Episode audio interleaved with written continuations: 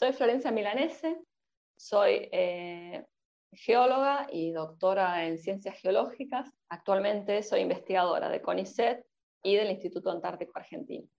Cuando vos entras a carrera de investigador, en mi caso son las ciencias de la Tierra, pero esto pasa en, cualquier, digamos, disciplina, vos presentás un proyecto y el proyecto que yo presenté en este momento es este que tiene que ver con eh, reconstruir las posiciones pasadas de la península antártica. En realidad es, un poco más abarcativo porque es estudiar, digamos, las conexiones pasadas entre la península antártica, Patagonia y las Islas Malvinas. Así que un, poco ese es mi, proyecto general y es eso lo que me llevó a ir a Antártida este verano. Pero, pero mi, proyecto de investigación consiste en, a partir del, del registro que deja el campo magnético en las rocas, yo puedo deducir o averiguar las posiciones pasadas de los continentes. Trabajo en Antártida, así que en este caso es la posición pasada de Antártida. ¿Desde qué año vas a la Antártida? Yo hice mi tesis doctoral allá. Hice mi tesis de licenciatura cuando vos, para egresarte de geóloga, yo eso lo hice en Antártida. Otro proyecto similar a lo que estoy haciendo, pero no exactamente igual, me llevó a ir a tomar muestras en Antártida. Esa campaña la hice, tenía 24 años, fue en el 2010, y fui un mes y fui en, en carpa. Y esa fue la primera vez que fui. Después me enganché, digamos, así que decidí hacer mi doctorado. Todo mi, mi, mi, doctorado lo hice en cooperación con, con el Instituto Tecnológico de California, el Caltech. Y eso fue, digamos, todo mi doctorado. Y eso fue desde el 2010 hasta el 2016 aproximadamente. Me cansé un poco como que dije, bueno, basta, no quiero ir más, y me fui a trabajar a otros lugares, y bueno, y ahora surgió como esta idea o este proyecto de, faltan datos, digamos, de, de paleogeografía de la península, faltan datos, así que eso me llevó a, volver a trabajar en Antártida. ¿Y volviste este año? Eh, claro, 2021-2022. La última vez que había ido fue el 2016, cumplí mis 30 ahí en el campamento, y este año fui por primera vez a estar en una base, yo nunca había estado en base. Y ahora fuiste, digamos, como jefa de un grupo. Y ahora yo ya soy investigadora, ya fui yo la que pensó el proyecto, la que armó el grupo, la que eligió la gente y la que dijo, bueno, voy a ir a muestrear acá, acá y acá y voy a ir a esta base y me voy a quedar tanto tiempo. Es mi proyecto, básicamente.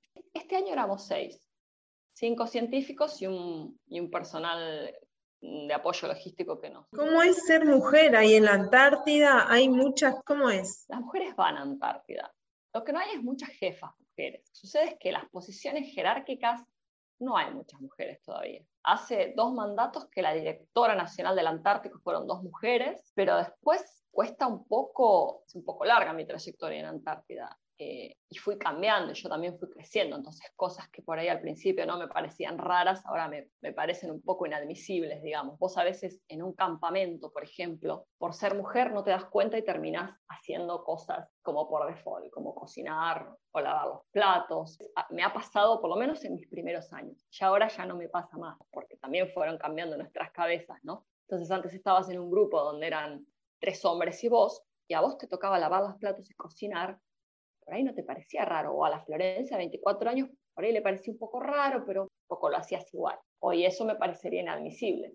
Así que hoy creo que el, creo que el principal desafío es, es que te reconozcan como autoridad. Me parece que es eso, que te cuesta más imponerte, que cuesta más que tu palabra pese, digamos. Vos tenés que, que hacer un doble esfuerzo, me parece, para ser tenida en cuenta. No sé si igual es solo en la Antártida que, que ocurre es imponerte como autoridad. Cuesta mucho más, como el doble de trabajo. Y sí que hay muchas mujeres, y hoy en día muchas mujeres van, pero pocas mujeres van en, en, posición de poder o, o, o, liderando proyectos, o esos cargos todavía están, me parece, en, en manos de, de, hombres.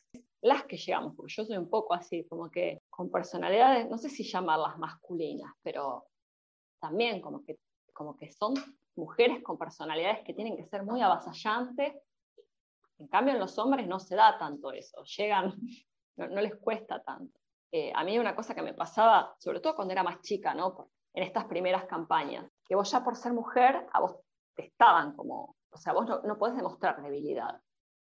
Entonces, por ahí estaba recontra cansada, me pesaba la espalda, no, no podía caminar más, pero yo ni en pedo me iba a quejar por el pánico total a que me, a que me dijeran, ah, viste, no traemos más minas, mejor llevemos un chabón que carga más peso, sobre todo el laburo en ciencias de la Tierra, que es muy físico, ¿viste? Que tenés que caminar mucho, que tenés que cargar mucho peso.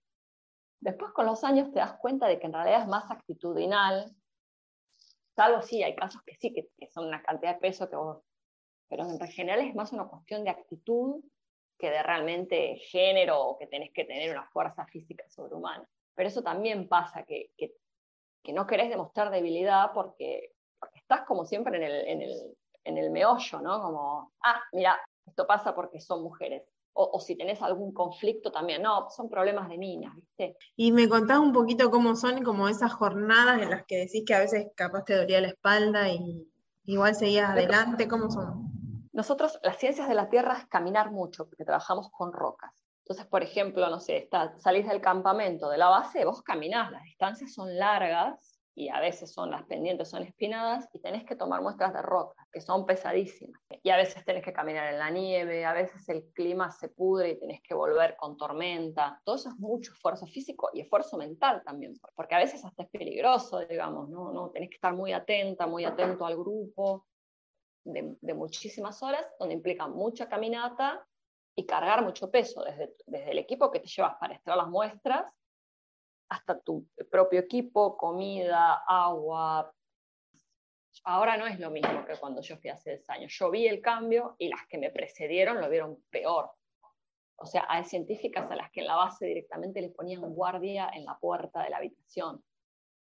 O, o directamente que, me encanta tu cara, que no te llevaban que no te llevaban, porque el laburo del geólogo está muy asociado a estar solo en la montaña, a estar sucio, no bañarse, cargar peso, caminar.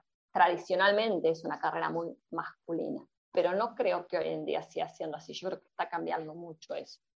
Hay muchas mujeres que estudian geología y, cada vez es, más, o sea, yo cada vez veo menos esto de la mujer débil a la que los hombres van a ayudar, o eso se ve menos. Y, para mí hubo un cambio tremendo en estos últimos 10 años, porque lo, lo veo en mí, desde la primera vez que yo fui, o cómo me, o cómo me paraba ante la situación de que tenía que lavar los platos, ahora, digamos. ¿Vos crees que tuviste que cambiar un poco tu actitud o tu personalidad ahí en la Antártida, como esto que me decías vos, como mostrarte más fuerte? Sí, recon.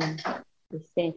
Sí, o sea, estás como más, como todo el tiempo tratando de disimular ciertas características que tradicionalmente se asocian al género. Si algo me ponía mal, lo pensás dos veces antes de expresarlo porque enseguida tenés miedo de, no sé, de que te traten de conflictiva, de quilombera, qué sé yo.